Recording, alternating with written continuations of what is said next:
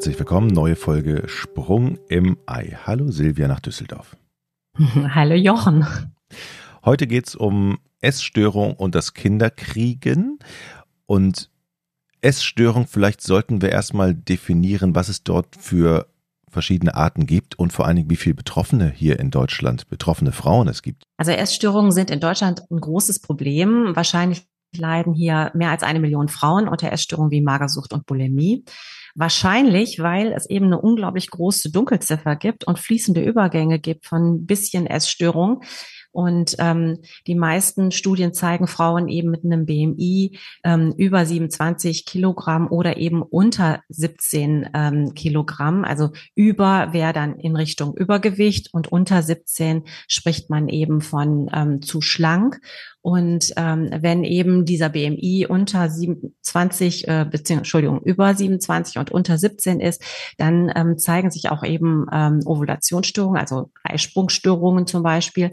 Und ähm, dann hat man eben daraus resultierend eine Infertilität. Was gibt's denn eigentlich für unterschiedliche Essstörungen? Weil Essstörung ist ja nicht gleich Essstörung. Genau, zum einen, das kennen ganz, ganz viele, ist die Anorexia nervosa. Das ist die sogenannte Magersucht.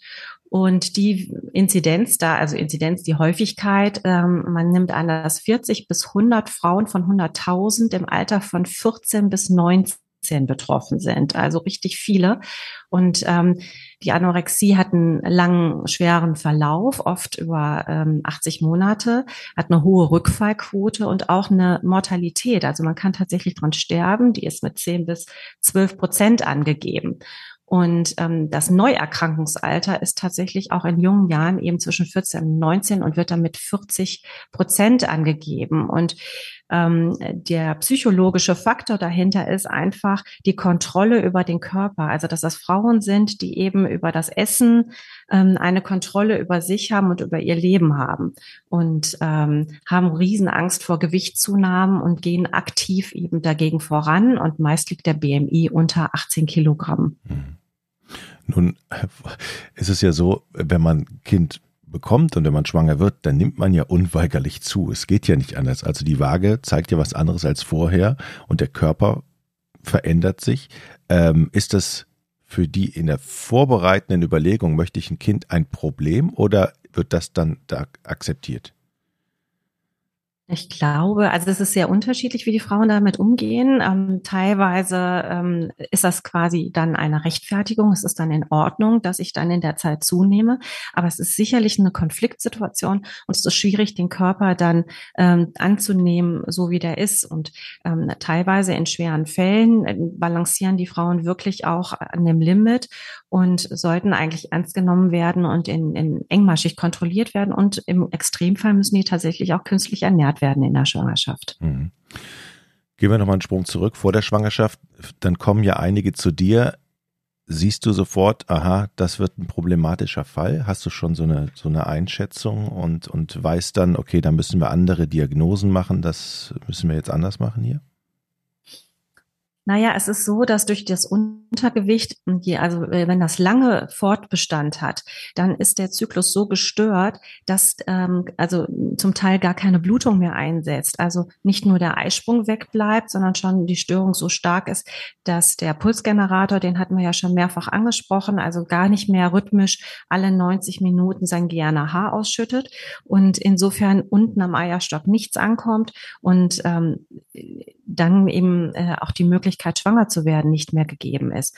Und das kommt zustande dadurch, dass wir im äh, Fettgewebe ein Hormon haben, das nennt sich Leptin und das sollte eine gewisse Schwelle nicht unterschreiten und ähm, das interagiert mit diesem Pulsgenerator und wenn da eben ähm, zu wenig Leptin ist, sagt der Körper einem, okay, du, du hast gar nicht die Energiereserven, um jetzt eine Schwangerschaft zu bekommen. Ich, ich stoppe mal äh, Fortpflanzung hier. Und ähm, dieser Generator kann eben äh, irreversibel, also den kriegt man nicht wieder angeschmissen, ja. also, äh, geschädigt sein. Und dann hilft äh, tatsächlich nur eine Kinderwunschbehandlung im Sinne von einer gerne Haarpumpenbehandlung, die dann, ähm, das sieht so ein bisschen aus wie so ein Insulingerät, klebt man sich auf die Haut und ähm, das wird von außen dann angesteuert und gibt alle 90 Minuten dann dieses Hormon GNAH, also wie das eigentlich der Kopf machen sollte, ins Blut ab. Und dadurch kriegt man tatsächlich, weil die Kaskade, die Anlage ist ja da. Das, man war ja mal gesund. Also die, die sind so wie Straßenbahnschienen, die einfach nur stillgelegt worden sind. Und die funktionieren eigentlich, wenn dann wieder dieser Impuls kommt und dann reagiert auf der Eierstock und man ähm, hat dann eine Eizellreifung, kann dann, wenn das Spermiogramm und so weiter in Ordnung ist, alles weitere, die Eileiter auch in Ordnung sind, auf natürlichem Wege nochmal schwanger werden. Hm. Wenn ich das richtig verstanden habe, ist die Chance für ähm, Frauen, die eine Essstörung haben, schwanger zu werden, geringer? Deutlich geringer? Ja, durch eben diese äh, Einschränkung in der Fertilität. Mhm. Ne, es ist deutlich. Also es hängt immer davon ab, wie, wie lange habe ich die Essstörung gehabt. Ähm, und ähm, wie gesagt, die Anorexie ist da die häufigste. Und ähm, wie, wie schwer war das auch? Also es gibt ja auch noch andere, also zum Beispiel die Bulimia nervosa, das ist diese Essbrechsucht. Ähm, da beschäftigt man sich mit Figur und ähm, hat eben unkontrollierte Essattacken und erbricht sich und macht übermäßig Sport und das Gewicht ist nur knapp unter der Norm. Ähm, die haben selten Zyklusstörungen im im, im Sinne wie bei der Anorexie, ähm, dass man dann stimuliert werden muss. Es gibt noch die Esssucht, das kennt man vielleicht auch, das ist dieses Bing Eating Disorder. Das heißt also, dass ähm, man eben ähm, keine Gegenmaßnahmen ähm, zum, zu diesen Fressattacken schafft, sondern die ganze Zeit isst und dadurch eben eine starke Gewichtszunahme hat und ist oft begleitet von Angststörungen und Depressionen. Und dann gibt es noch seltener die Orthorexia nervosa. Ähm, da ist das ist eine Besessenheit von gesundem Essen, kommt uns vielleicht bekannt vor durch die ganzen Social Media. Ähm, eben äh, da steht die Qualität der Nahrung im Vordergrund und das Essvergnügen tritt in den Hintergrund und ähm, man reduziert sich nur noch auf eine bestimmte Anzahl von Nahrungsmitteln, die gut genug sind, um gegessen zu werden und da ist interessant, da treten Mangelerscheinungen auf und teilweise auch ähm, psychologisch ähm, Sozialisolation aufgrund eben der Missionierungshaltung, die die Leute haben. Also die gehen dann und sagen, das kannst du aber nicht essen und hm, kannst keine Milch mehr trinken, sondern nur Hafermilch oder nur vegan oder ähm, die steigern sich da halt auch rein und mit Mangelerscheinungen, ähm, das ist ja auch wieder, hat wieder Auswirkungen auf den Zy äh, Zyklus. Und was wichtig ist vielleicht auch noch, ist dieser ähm, exzessive äh, Sport, also ähm, Exercise äh, Addiction nennt man das, süchtig nach Sport. Das ist also die körperliche Leistungslatte liegt dann immer höher und Warnsignale wie, wie Schwäche und Erschöpfung, Untergewicht, da sind wir wieder, ähm, die werden gar nicht wahrgenommen. Und das geht häufig einher mit einer Anorexie oder mit einem Essbrechverhalten. Also die Übergange zwischen diesen ganzen Essstörungen sind fließend, teilweise kombiniert. Es läuft immer auf diesen Leptinmangel letzten Endes hinaus, also auf ein, auf ein zu wenig äh, Unterhautfettgewebe.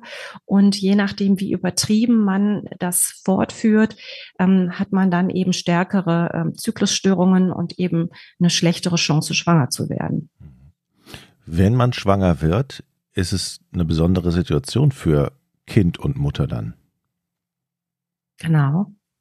Also das, äh, die Schwangerschaft, man ich erkläre mir das, man sieht ja auch, dass dass in äh, Entwicklungsländern, wo die Ernährungslage schlecht ist und die Frauen mager sind, die werden ja auch schwanger und die äh, Kinder kommen ja trotzdem auf die Welt. Ähm, äh, also der Körper, ich ich, ich sag den Patienten immer, es, äh, die Kinder sind wie so Parasiten, die holen sich, was sie von der Mutter brauchen, ähm, ähm, bis es nicht mehr geht. Ja, die sind da gnadenlos. Ähm, aber äh, ja, für die für die Frauen kann es sehr gefährlich werden dann auch. Und letzten Endes, wenn es ganz ganz übertrieben wird, dann wird es auch irgendwann äh, fürs Kind gefährlich. Mhm.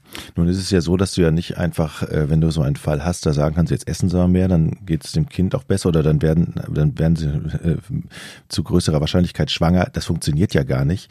Ähm, du bist ja, also die brauchen ja in der Regel auch therapeutische Begleitung. Also wie, wie gehst du denn eigentlich vor in so einem Fall?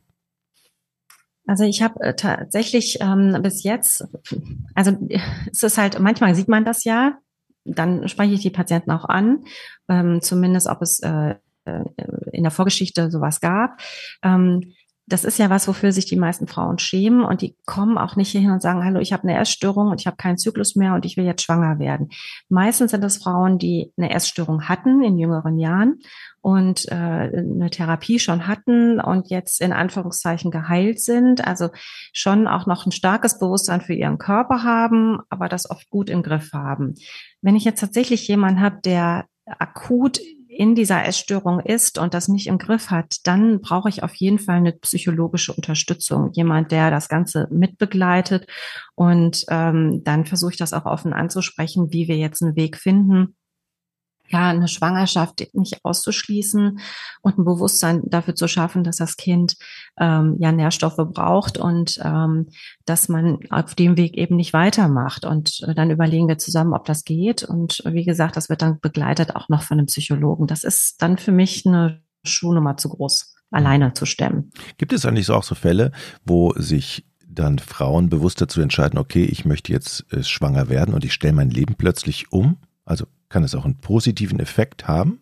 Ja, ja, das auf jeden Fall. Das ist Schwangerschaft ist mit ähm, eine sehr hohe Motivation, ähm, äh, mit dem Rauchen aufzuhören, ähm, sich um seinen Körper zu kümmern, ähm, weil alle, also das ist ja ein Wunschkind, was da auf dem Zettel steht. Und insofern sind alle bereit, alles dafür zu tun, ähm, dass das auch gut wird. Also und ähm, ja, sind auch offener jetzt einer Therapie gegenüber oder Maßnahmen gegenüber, wie auch immer, woher die jetzt auch kommen. Wie gesagt, das geht auch beim Rauchen so oder beim Abnehmen, also die andere Richtung, ähm, ist die Motivation einfach sehr hoch. Ja. Mhm. Silvia, vielen Dank. Ich habe trotzdem noch eine Frage zu deiner Praxis. Jetzt gucke ich auf den Kalender, 9. August. Die habt jetzt seit fast, ja, seit über drei Wochen jetzt schon auf. In der letzten Folge haben wir uns mit deiner Praxis oder mit eurer Praxis natürlich beschäftigt und mal mit Blick hinter die Kulissen. Ähm, wie ist denn der Zustrom und der Zuspruch und die Reaktion? Kannst du schon jetzt was sagen? Wie sieht es aus im Moment? Ja, also äh, die Internetseite wird angeklickt und wir haben die ersten Patienten, die hier kommen, aber es kann natürlich noch viel mehr werden. Dauert noch ein bisschen. Na ja, gut. Muss ich noch ein bisschen rumsprechen, glaube ich. Also, Internetseite ist bei uns in den Shownotes verlinkt. Wer Interesse hat, reingucken. Danke, Silvia. Danke, Jochen. Tschüss. Schönen Tag dir.